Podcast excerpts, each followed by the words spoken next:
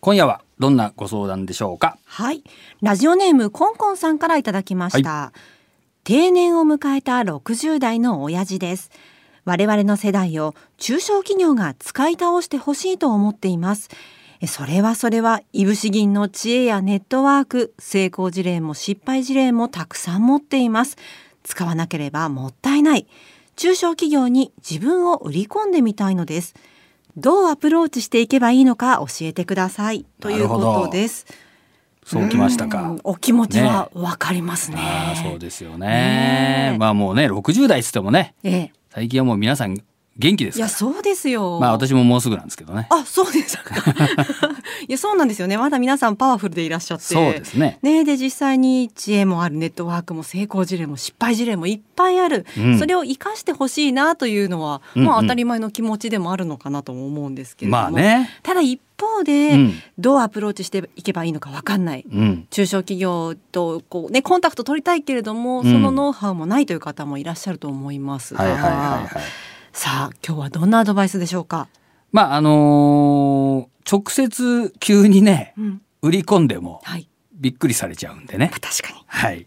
えーでまあなんか売り込むとそうちょっと自分の価値も下がっちゃいますからあまあ、あの最近はですね、はいえーそういうこう紹介するような会社がありますんで、まあ、まず最初はですねそういうところをちょっと使ってみて、えー実際その中小企業の実態がどんなもんかとかね、まあ、そんなのをちょっと知ってから、まあ、なんならその紹介会社とかを外して直接そういうお仕事もねされたりとかできるように、まあ、だんだん発展的にやられたらいいんじゃないかなと思うんですけどもね。うん、自分でこうあの門戸を開いていくというかダイレクトに連絡を取るというのはやめた方がいいですか、まあ、やめた方がいいっていうか、まあ、やりたかったらやってもいいけど、はい。もうどこの何者かもまあ正直わからないわけなんで、うん。えー大企業にいましたよとか言われてもはい「へえ」みたいな。なるほどね。そんな感じになっちゃうんでね、うん。えーそこら辺はですねあの、まあ、まずはそういうところを使ってみた最近そういうのが多いんでね顧問を紹介しますよみたいな。はい。元大手にいた人とかが登録されていてですね。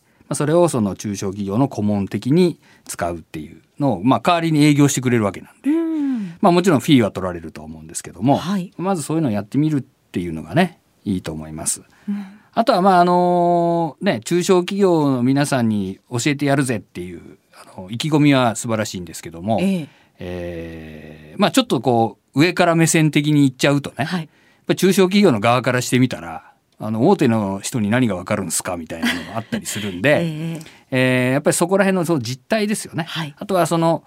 えーよくあるんです、まあ、コンサルティングでも同じなんですけどもその大手でやってることをそのまま中小でやってうまくいくとは限らないんでね。確かに。えーやっぱ違うんですよ。そのいろんなその仕組みも違うしこう人の、えーまあ、レベルっつってもあれなんですけども人とかその業仕事のやり方とかですね。や大手はそういうものがしっかり、えーシステマチックにできてるっていうかね、あのーその中でどうするかっていう仕事をしてるんだけどやっぱり中小だとそういうものがそもそも仕組みがないっていうかね。はい。そういうところからスタートしちゃうんで、えーやっぱり大手にいた人はですねなんでそんなのできてないんだよみたいな、うん俺が元いたとこではなみたいなこと言 言っちゃった瞬間に「あいたたた」みたいな、あの中小の実態がわからない人がやってきたぜみたいなことになる可能性もあるんでね、はい。まあそこはちょっと気をつけていただいたらいいかなと思いますけどもうね。ん。あとはこの向き合いにあたって自分はこんなことやってきたよっていうそのアピールの仕方っていうのもなかなか難しいなと思うんですけれども。そうですね、はい。まああのその後ですねまあそのね、えー紹介会社さんとずっと使っていくのはまあそれでいいんですけども、はいやっぱり直接ねいろいろやりたいなと思われたらやっぱり何かしらの情報発信をしておかれた方がいいだろうと思うんですね。まあはいまあ簡単なもんで、まあ、ブログみたいなものでもいいんですけども、まあ、最近だと YouTube とかね、まあ、動画とかだと、えー顔も出て人柄もなんとなく伝わるじゃないですか。そうねあそういうのもあると、えーあちょっとこの人に聞いてみたいなみたいなことあると思うんですが、はい。普通にただあのネットに上げてるだけでは誰も見てくれませんので、まあ、そこでそのさっきのその直接連絡というかね、まあ、そういうものをやってみられたらよくってであの、えー実はこうこうこういうところでお役に立てるんじゃないかと、うん。でそれについてはこのブログを見てくれとかほえーこの YouTube 見てくれみたいになってるとそこでこう確認ができますよね。はい。そうするとこういきなり知らない人に手紙が来たとか メールが来ただけで、はい。会おうかっていう人はなかなかいないと思うんだけどええ、まあ、そういうのを見てですねああなるほどこの人こういうの詳しいんだなとかあこういう人柄で、ね、良さそうだなみたいな感じが分かれば、まあ、ご連絡もしやすいんじゃないかなと思いますけどもね。うん自己紹介代わりになるものをいっぱい準備しておくということですね。そうですね。まあだから本当はあのこれですね、えー、コンコンさんももう60代定年迎えておられるということなんですけども、やっぱり最近はあの副業とかね、えーも推奨されてたりしますんで、まあ特に大手企業だと大体副業 OK みたいになってますんで、はいまあ少なくともそういう情報発信みたいなものはね、まあこういうことされようというお考えがあるならですね、やっておかれたら、えーいいんじゃないかなと思います。まあそうするとその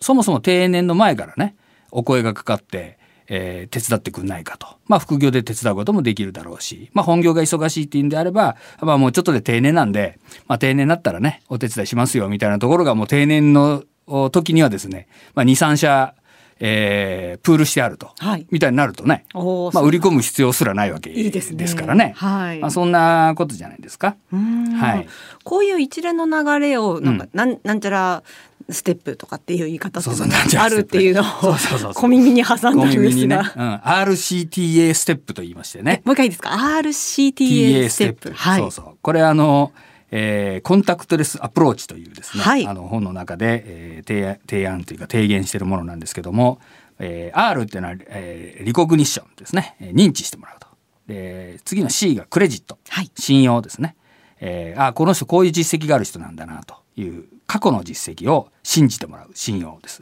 次が T がですねトラストこれは信頼ということで、まあ、信用と信頼って似たようなもんなんだけど、はい。トラストっていうのはまあこの将来の期待ですね。あだったらこの人にこういうことを期待できるんじゃないかと。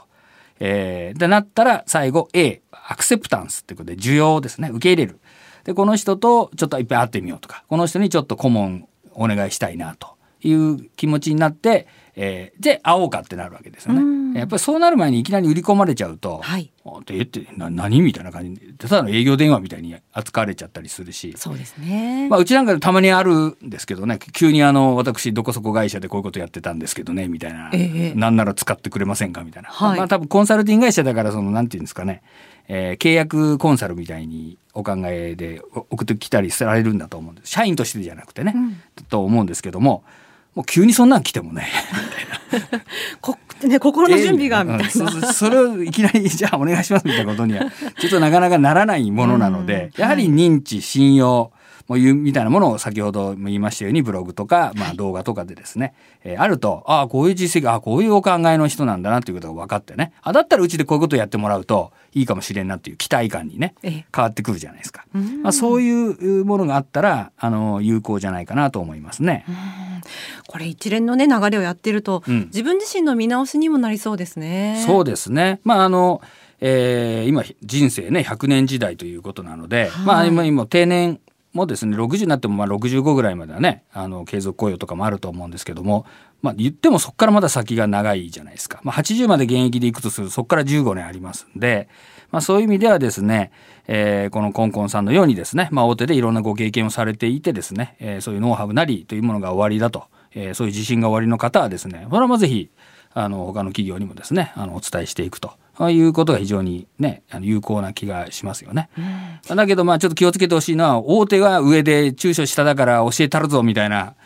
いいくとやっぱ反発食らってですねいいこと言っても受け入れてもらえなかった意味がないんでね。そうですねまあ、これはもう本当コンサルタントなんかもよくあることなんだけど、はいあの横文字つらつら喋ってですね アメリカではねみたいなこと言ったってあの普通の中小企業はあみたいな 何言ってんの？ここは日本だぜみたいな言われたら ああってことになったりするようなのと、まあ、同じようなもんでねやはりその人たちがその気になって一緒にやってくれるっていうのがあの必要で。やっぱりこう第三者的に行くっていうのはやっぱ権限もなくあの動いてもらわなきゃいけないんで、はいやっぱり上司と部下とはちょっと違うんですよね。なのでやっぱりそれをこう裏付けるえー信用だそれはやっぱり大手でのいろんなご実績とかね、えー経験というものだと思うんだけど、まあ、そこをうまく受け入れてもらうっていうことを、えーお考えになられるとですねまああのいいんじゃないかなと思いますけどもね。うん、そういう態度がまず姿勢がね前提条件としてあった上でってことですね。だからやっぱ会う人会わない人がやっぱりいる気がしますけどね。うんはいそして困った時はコンタクトレスアプローチぜひそうそうそうそう。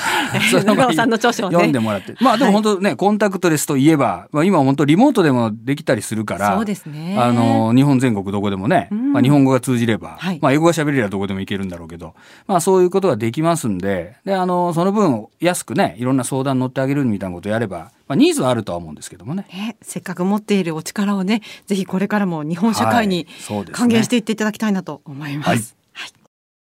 長尾和弘ラジオで経営塾では、ビジネスを成功させるための経営戦略に関することや、お店の経営や運営上のご相談、